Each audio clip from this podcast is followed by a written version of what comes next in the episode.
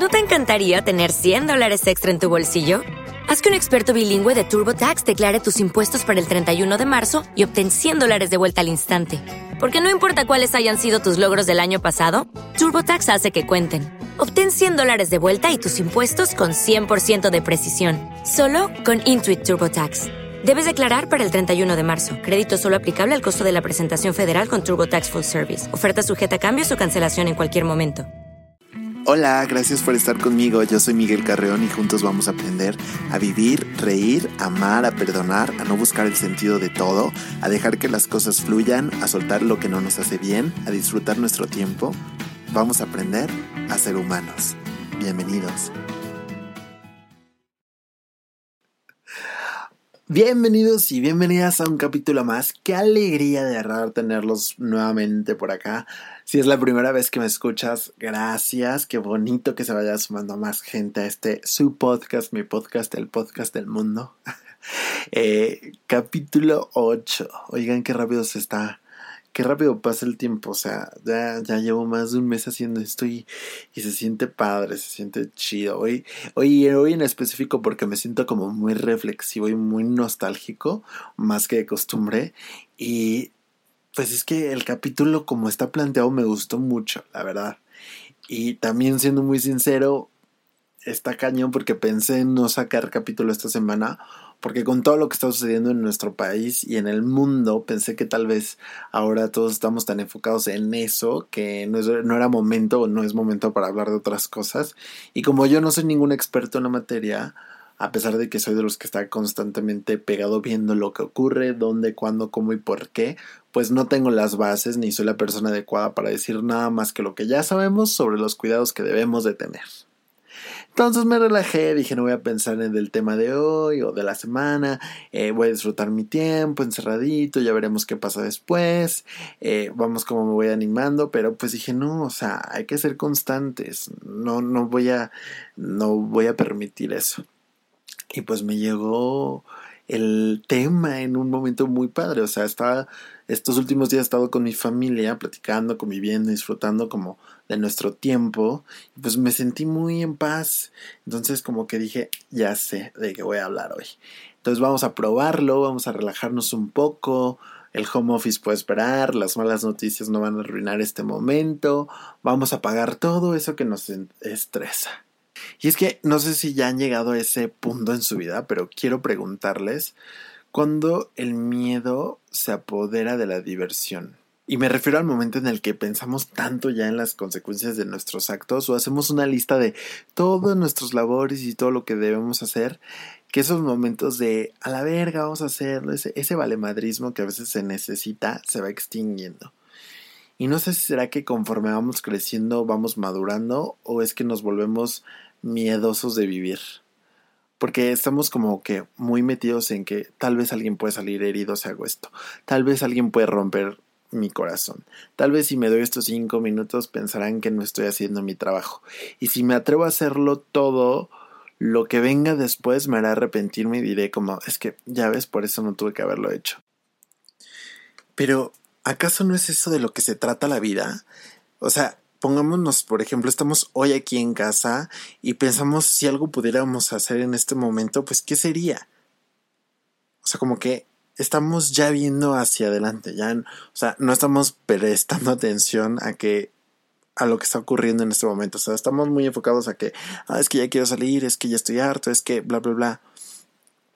Pero yo te lo, yo lo que te recomendaría que pudieras hacer ahorita sería analizar que hasta este punto, hasta el día de hoy, ¿dónde estás?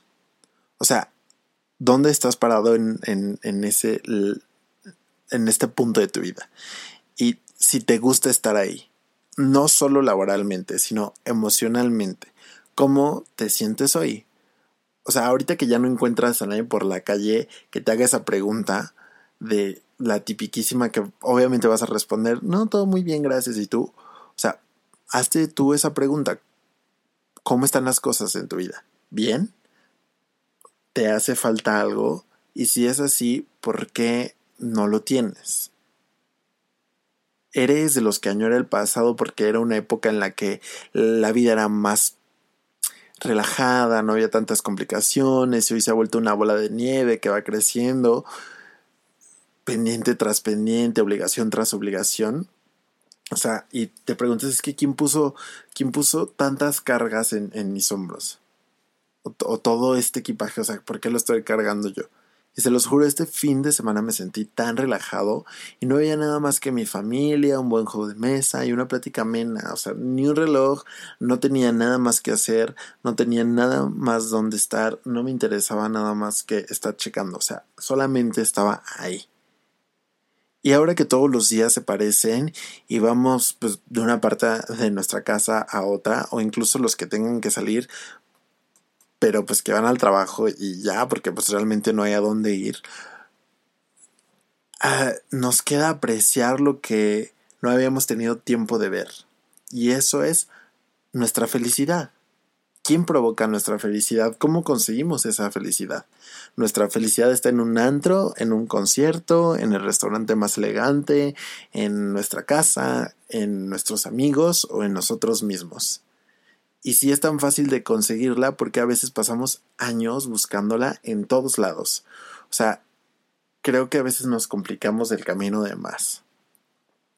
Como les decía, creo que a veces añoramos el pasado porque nos recuerda un momento de nuestras vidas donde parece que todo se había alineado perfectamente y todo lo que necesitábamos en ese momento, pues ahí estaba y ahora parece que por más que vamos detrás de la felicidad se nos escapa de las manos.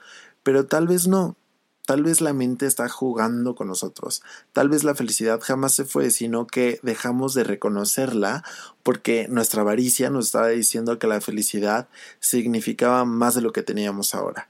Tal vez el crecer nos alimentó de la necesidad de tener tanto que tanto significó hasta entonces seré feliz. O sea, no todo lo que tengo ahorita como que sí me hace feliz, pero uy, yo necesito muchísimas cosas más para ya sentirme completamente feliz y ahora sí ya poder disfrutarlo todo.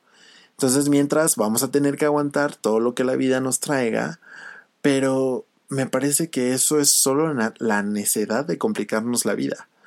Vivir es tener esa cosquilla de no saber lo que pasará mañana.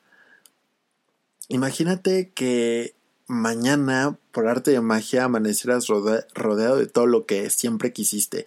Lujos, pareja, o sea, no sé, hasta tu necesidad más banal. Pues como que esa parte de vivir perdería su encanto, ¿no?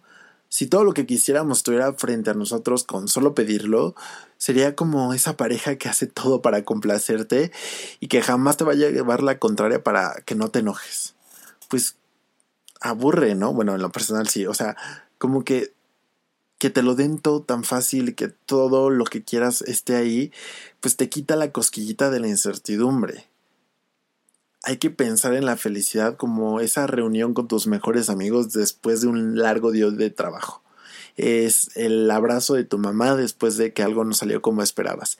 Esas pláticas de horas con la persona que más amas después de un día de ir al banco, de ser el último en salir de la oficina y todavía llegar a limpiar la casa en esa canción a todo volumen que te hace bailar en tu cuarto después de perder la fe en todos y decir como ya me tienen hasta la madre. ¿Lo ves? Entonces, ¿por qué nos da tanto miedo atrevernos a ser felices? ¿Por qué pensamos de más y vemos los contras antes de siquiera saber si todo jugará a nuestro favor o no? O sea, ¿quién sembró todas esas inseguridades? Hoy más que nunca, la vida nos está demostrando cuán frágil es el todo e igual nos recuerda que no somos eternos y actuar bajo las normas sociales, bajo lo que se supone que deberías hacer o complacer a los demás, pues no te servirá de nada. Deja de pensar que el mundo está esperando algo de ti. Nadie depende de tus acciones más que tú mismo. Suena egoísta, pero es así. Entonces yo te pregunto, ¿sacrificarías tu vida por darle a los demás lo que no tienes para ti?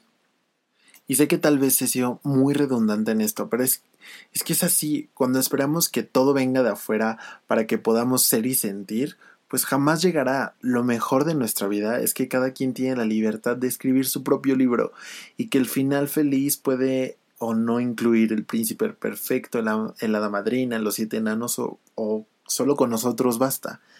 ¿Y sería tan malo ser el amor de tu vida y tu héroe al mismo tiempo? Hagamos algo. Imagina que el día de mañana te dieran la tarea de escribir un libro sobre tu vida. ¿En qué capítulo estarías en este momento? ¿Vas a la mitad de la aventura? ¿Apenas comenzará la acción? ¿O lo mejor ya pasó? Si la tercera es tu opción, como escritor te doy un consejo, es momento de un tratamiento, vamos a reescribir esa parte. Si el pasado tiene uno de los mejores momentos de tu vida, vaya reto, porque mañana tienes la obligación de ir por tu siguiente aventura. Piensa si quieres ser de los que vivió o de los que solo existen. Y es que hay una gran diferencia, o sea, la gente que vive aprovecha el día a día y va buscando nuevas aventuras, cosas que lo alimenten, nuevas lecciones, vamos tratando de encontrar algo más.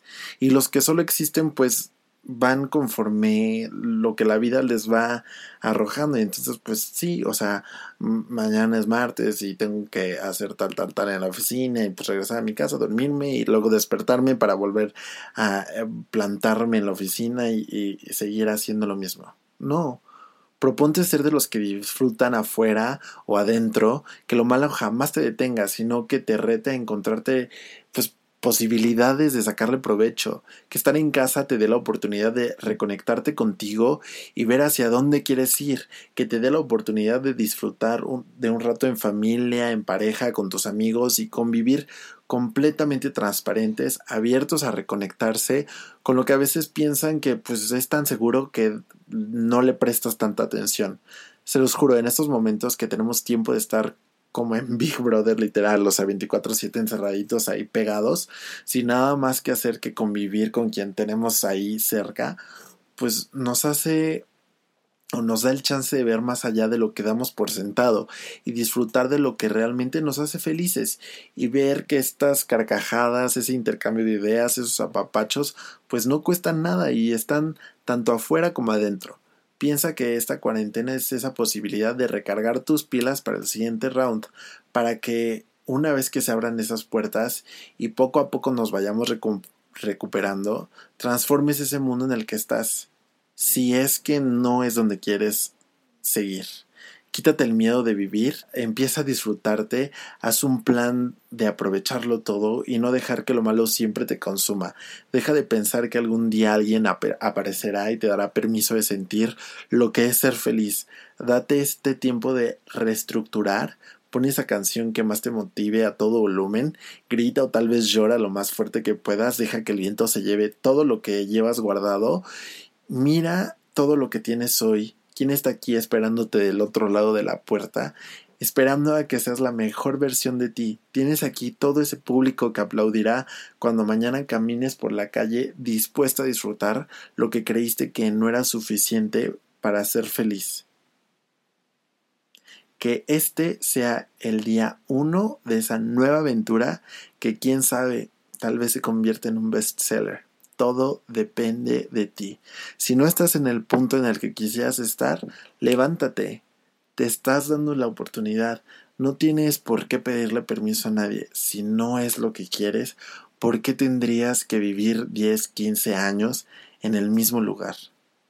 Es momento de hacer un plan que te encante, que te fascine, que te haga que te sientas tan tan dichoso de salir de casa y de la cama y de buscar nuevos horizontes y decir, a huevo, este soy yo, me gusta como soy, me gusta como pienso, me gusta la gente que me rodea. No tengas miedo a buscar nuevas oportunidades y nuevas aventuras. De eso se trata vivir, de aprender nuevas cosas, de no quedarnos en nuestra zona de confort. Eso es todo por el día de hoy. Es, era muy breve el asunto, pero quería compartírselos. Entonces, solamente quiero que pienses dónde estás y a dónde quieres ir. ¿Cuál es tu meta? Y si donde estás ahorita te encamina hacia eso, qué padre, sigue así, dale duro. Y si no, pues aquí estás. Tienes el momento de darte otra oportunidad. Aprovechala. Te mando un fuerte abrazo, un besote y nos vemos en, más bien, nos escuchamos en el próximo capítulo. Bye.